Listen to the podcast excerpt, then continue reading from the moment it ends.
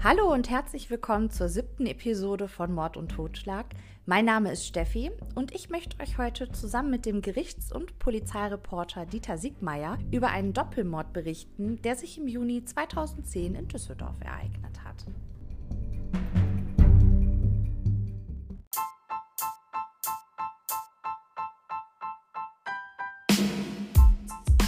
Bevor wir mit der neuen Episode starten, habe ich noch etwas in eigener Sache. Eine liebe Zuhörerin hat mich darauf aufmerksam gemacht, dass Fritz Hamann, den wir ja in der letzten Folge besprochen haben, kein Massenmörder war. Das stimmt auch. Fritz Hamann ist nach heutiger Definition kein Massenmörder gewesen, sondern ein Serienmörder. Allerdings muss man dazu sagen, waren die Begrifflichkeiten vor 100 Jahren noch anders. Sprich, da war Fritz Hamann einfach ein Massenmörder, weil er mehrere Menschen getötet hat. Man war da in den Begrifflichkeiten ein bisschen einfacher. Heute nennt man Massenmörder zum Beispiel Leute, die einen Raubüberfall begehen und da mehrere Menschen erschießen. Ein ganz berühmter Massenmord ist zum Beispiel der Anschlag auf das World Trade Center gewesen, äh, wo ja etliche tausend Menschen ums Leben gekommen sind. Das mit den Massenmördern ist nochmal so ein Thema für sich. Da wird auch je nach Art der Tatbegehung zwischen verschiedenen Typen unterschieden. Und ähm, was vielleicht wichtig zu wissen ist, eine Tat wird dann zum Massenmord, wenn die Opferzahl mehr als vier Menschen beträgt. In mancher Literatur wird auch angegeben, dass die Opferzahl größer als drei sein muss. Aber so in dem Spektrum bewegt man sich. Und ein Serienmörder der tötet drei oder mehr Opfer an unterschiedlichen Orten und mit zeitlichem Abstand. Ja, also da merkt man schon, das ist ganz konträr zu einem Massenmörder. Ich entschuldige mich, dass ich das nicht klarer ähm, rausgearbeitet habe, weil mir ist es wichtig, dass ihr aus dem Podcast auch etwas mitnehmen könnt, was ich mir selber erarbeiten musste. Ich habe keinen juristischen Hintergrund, gar nicht. Ich mache beruflich was völlig anderes. Ich muss das auch alles selber recherchieren und ich möchte das natürlich korrekt weitergeben. Wenn euch solche Patzer auffallen, dann finde ich das ganz, ganz toll, wenn ihr mich darauf aufmerksam macht. Und ich kann dann eben in der nächsten Episode immer auch ein Stück dazu nutzen, um solche Fehler dann einfach gerade zu stellen. Also nochmal in kurz, Hamann war natürlich kein Massenmörder. Nach heutiger kriminalwissenschaftlicher Definition war Hamann ein Serienmörder.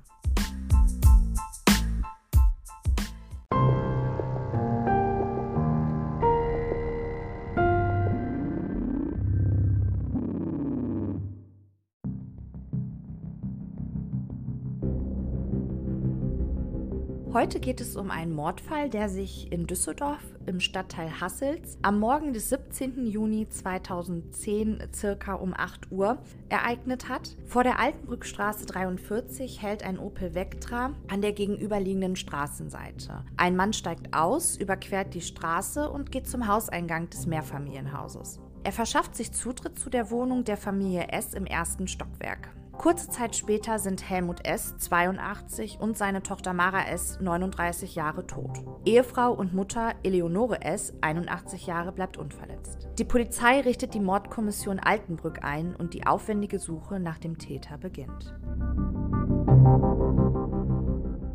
Wir haben heute das allererste Mal einen Gast bei vom Mord und Totschlag.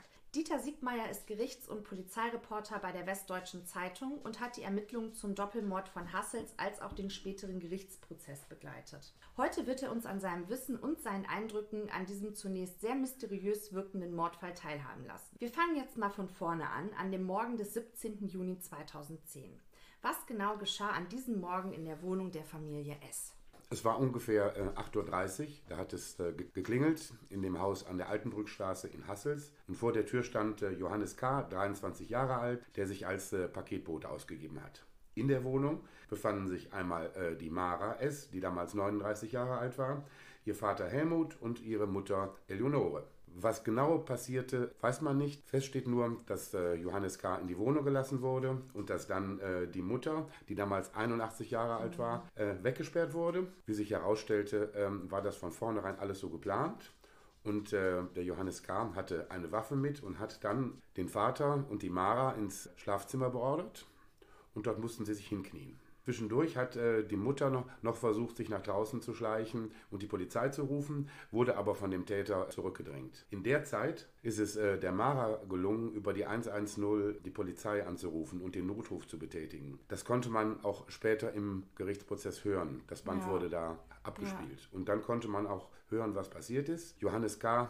hat zuerst sich den Vater vorgenommen, hat noch gesagt, ich meine, er hat gesagt, ganz ruhig bleiben. Das Ja. konnte man äh, noch hören. Und hat erst den Vater erschossen. Und als die Mara dann mitbekam, was passierte, konnte man sie noch, äh, sie noch flehen hören und äh, um ihr Leben betteln. Und dann hörte man die nächsten Schüsse. Ich habe gelesen, die Polizeidienststelle, die hat ja diesen Mord quasi live gehört. Die haben dann aber aufgelegt. Haben die keine Möglichkeit, das zu orten? Das konnte ich mir gar nicht so richtig vorstellen, weil ich hatte im Zeitungsartikel gelesen, dass die Polizisten zwar probiert haben, da, ne, hallo und wer ist da? Und weil die auf die Ansprache nicht reagiert haben, haben die aufgelegt. Kann das so gewesen Das sein? kann ich mir nicht vorstellen, dass die, dass die aufgelegt So nicht, haben. ne? Die liegen ja bei einem, bei einem Notruf nicht auf. Nein, ähm, ich nehme an, dass äh, die Leitung einfach dann, dann abgebrochen ist. Ja, aber die waren dann, glaube ich, auch relativ schnell in, in der Wohnung. Also ich glaube, die konnten, die konnten das schon orten und ähm, hatten auch schon äh, mitbekommen, dass da etwas Schlimmes passiert. Weil das war ja auf den Aufnahmen auch eindeutig zu hören, dass das kein Spaß ist, was da Das passiert. war ganz klar ne? zu hören. Ja, ja, Ja. dass sich da keiner einen, einen Scherz erlaubt hat. Was weiß man über die Familie S? Ist das im Gerichtsprozess auch thematisiert worden oder ist das alles quasi nur so im Nachgang rausgekommen? Weil ich hatte jetzt zum Beispiel gelesen, dass Helmut und Eleonore waren ja in zweiter Ehe verheiratet. Ja, und beide haben Kinder aus, aus erster Ehe und äh, die lebten sehr, sehr äh, zurückgezogen. Seit 40 Jahren haben die in, in der gleichen Wohnung gelebt und auch die Mara hatte auch keinen großen Freundeskreis. Die hat als Yogalehrerin gearbeitet und lebte auch sehr zurückgezogen und sehr spartanisch. Und von außen konnte man auch nicht ahnen, dass diese Familie über sehr viel Geld verfügt. Ja, was man nachher äh, gefunden hat im, im Schrank. Die hatten die, die Balkone nämlich mit Bauplan abgehängt. War von außen überhaupt nicht ersichtlich, was da äh, sich drin abgespielt hat. Ja, ja, wie gesagt, die Familie hat sich abgeschottet. Die Eleonore, da habe ich gar nichts drüber gefunden. Ich denke mal, das die ist Hausfrau gewesen. Ja, Und der äh, Helmut, der war aber, ach, was war der denn? Der war Regierungsbaudirektor und hat eine gute Pension bekommen, ne? Ja, ja, der Familie ging, es, ging es gut und das war wohl auch das Problem. Ja.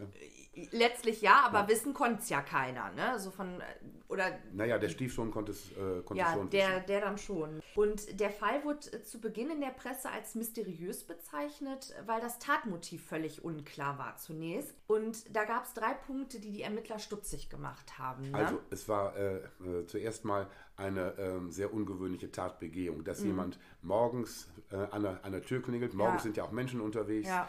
Ähm, in eine Wohnung eindringt und äh, äh, zwei Menschen erschießt, äh, ist schon, ähm, das kommt nicht, nicht oft vor. Ja, meist ähm, solche Taten passieren äh, nachts oder wenn keine Zeugen dabei Ja. sind. Der Täter hat ja das Risiko auf sich genommen, dass er von vielen Leuten gesehen Ja. wird, auch morgens, weil Ja. um 8.30 Uhr Arbeitsbeginn für viele, ne? Die verlassen das Haus. Genau.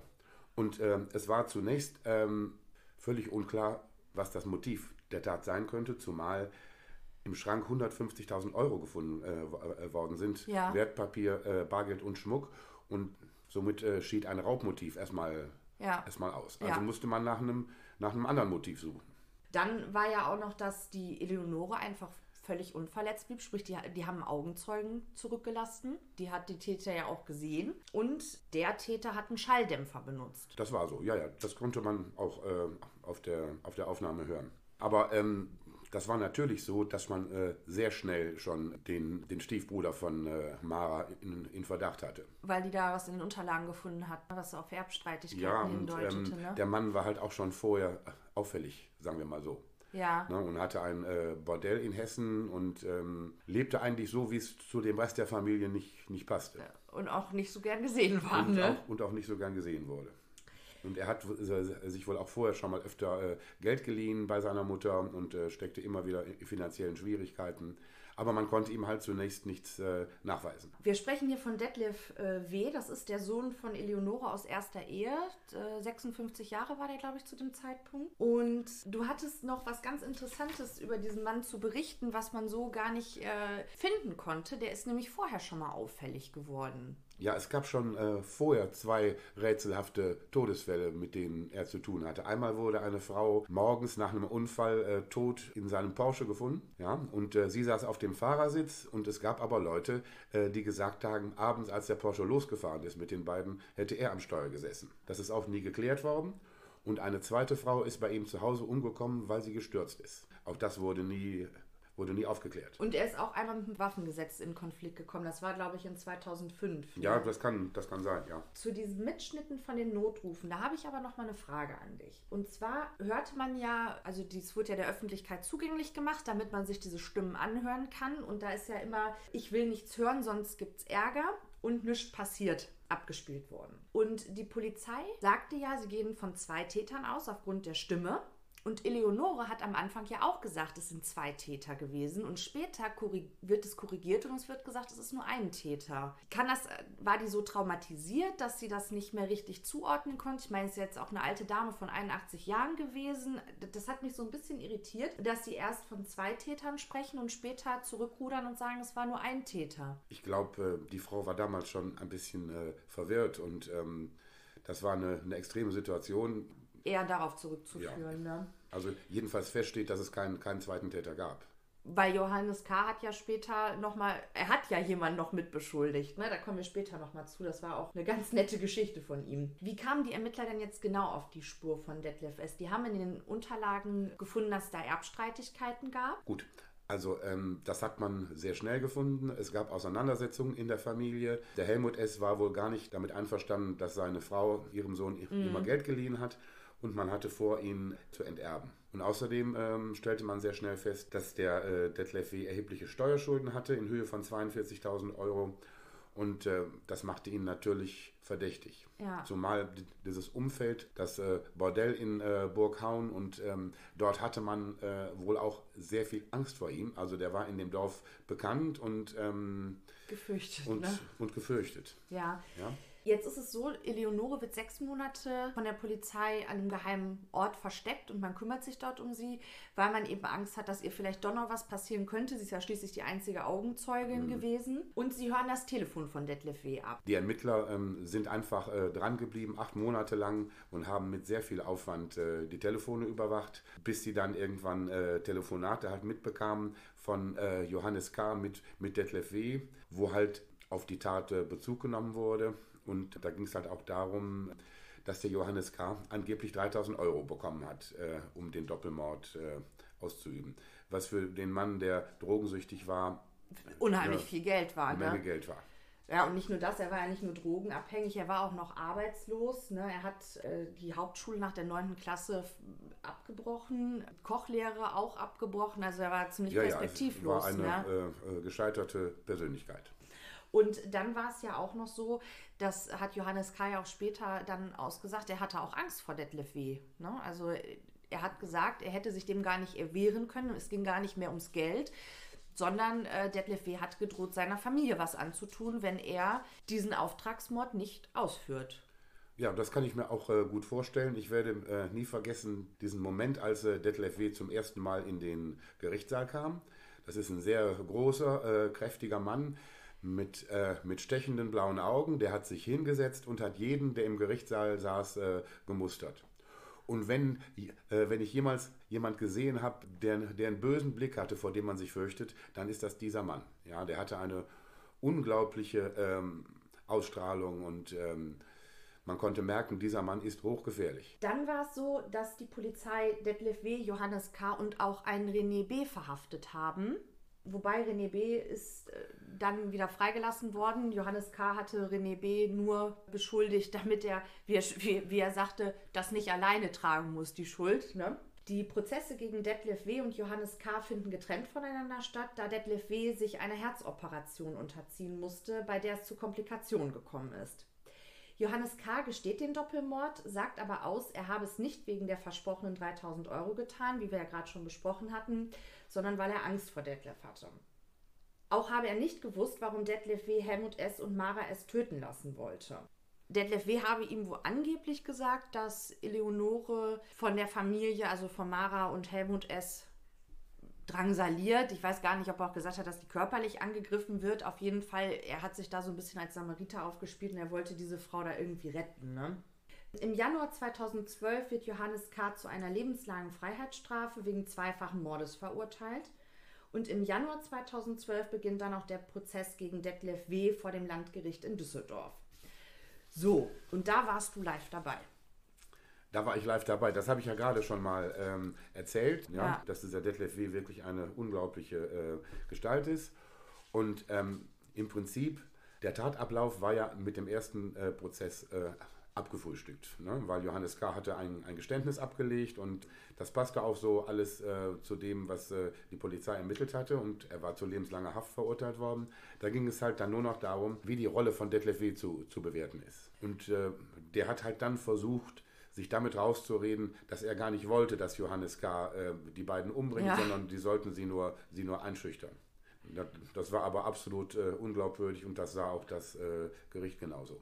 Er hatte sich, sei- er meinte, wenn die merken, wie gefährlich es ist, in Düsseldorf zu leben, dann würde seine Mutter nach Burghauen ziehen, ne? Ja, das hat, das hat er behauptet. Er natürlich nicht, nicht Nein, wirklich. da Ne? ist er nicht mit durchgekommen. Wenn man sich die Fotos anguckt, die die Presse machen konnte vor Prozessbeginn, dann fällt einem auf, dass äh, Detlef W. sich eine Papiertüte über den Kopf gezogen hat, um sein Gesicht zu schützen. Ja, das machen manche.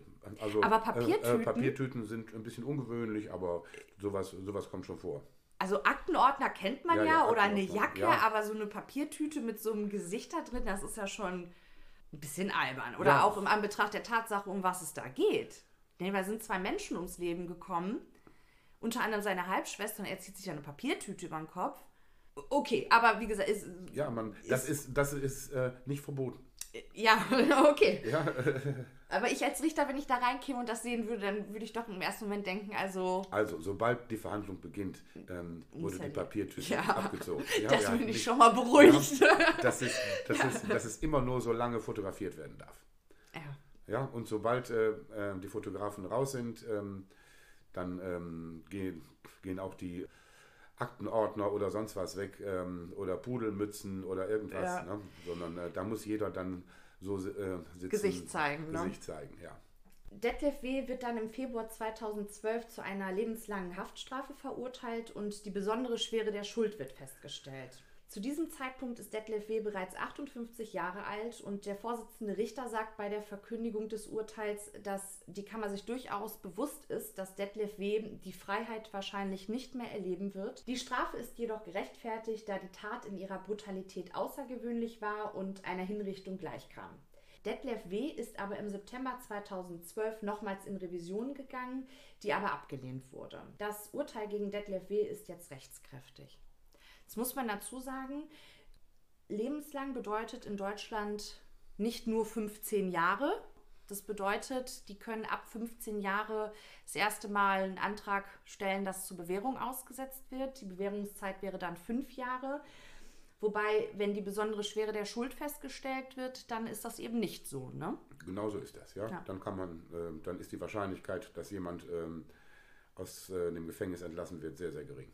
Ja, Also nach, nach 15 Jahren jedenfalls nicht. Ja. Und dann kam ja noch was, was ich ganz, ganz schlimm fand. Es kam nach dem Tod von Helmut S. und Mara S. nochmal zu einem Erbstreit, den Eleonore mit den Kindern der aus erster Ehe von Helmut ausfechten musste. Und da ging es im Prinzip darum, dass sie eine Ausstellung machen musste über die ganzen äh, Vermögen und dann hat sie da was vergessen. Ich meine, die Frau ist 82 gewesen, schwer traumatisiert. Ne? Weißt du, wie das ausgegangen ist? Haben die sich da noch mal einigen können? Das weiß ich leider nicht. Ich weiß, dass es den äh, Prozess gab, da, ähm, dass dann halt äh, die Kinder aus erster Ja. Ehe äh, Geld gefordert haben und was am Ende dabei rausgekommen ist und ob äh, die Frau überhaupt noch lebt, und Mhm. so, weiß ich leider nicht. Nee, ich konnte es leider auch nicht rausfinden. Genau, die haben die da tatsächlich noch verklagt deswegen. Ne? Ja, die, die, die, haben die noch verklagt, ja. Ja. Wenn es um Geld geht, kennen die Menschen keine Grenzen. Ich meine, gut, über Detlef W. brauchen wir nicht sprechen, der ist erbunwürdig. Ne? Der wird, kann weder Mara noch seine Mutter ver, äh, beerben. Ne? Da bin ich juristisch gar nicht, gar nicht so sicher.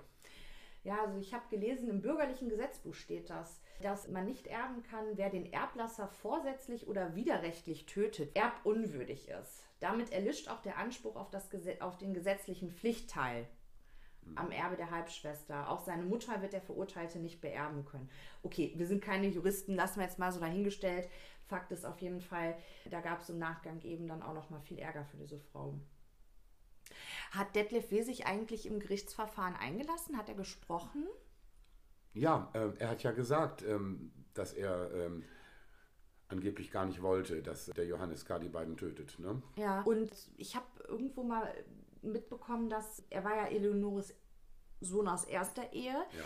dass seine Mutter ihn gar nicht erzogen hat. Der ist woanders aufgewachsen. Weißt du da was drüber? Ist da was Nein, drüber da gesprochen ich, worden? Da, Mhm. da weiß ich nichts drüber. Da war nämlich die Theorie, dass sie da mit den Geldzuwendungen so ein bisschen was gut machen wollte, was so in der früheren Kindheit vielleicht nicht so gut gelaufen ist. Ja, ich fand das auf jeden Fall einen spannenden Fall. Vor allen Dingen mit dem Auftragskiller und die ganzen ähm, polizeilichen Ermittlungen und Also, dass jemand durch einen Auftragskiller umgebracht wird, sieht man zwar öfter mal im Fernsehen, aber äh, in der Wirklichkeit kommt das ganz, ganz selten vor. Ist das, äh, hast du schon mal so einen Auftragskiller-Mord sozusagen begleitet oder Ja, das ist. Ähm, hm. Nee, ich kann mich so im Moment an Spontan keinen, an keinen anderen Fall erinnern. Und ich, äh, ich mache das 40 Jahre. ja, Ja, daran kann man sehen, wie außergewöhnlich dieser Fall ist. ja. Ich danke dir auf jeden Fall, dass du uns das alles erzählt hast. Sehr gern.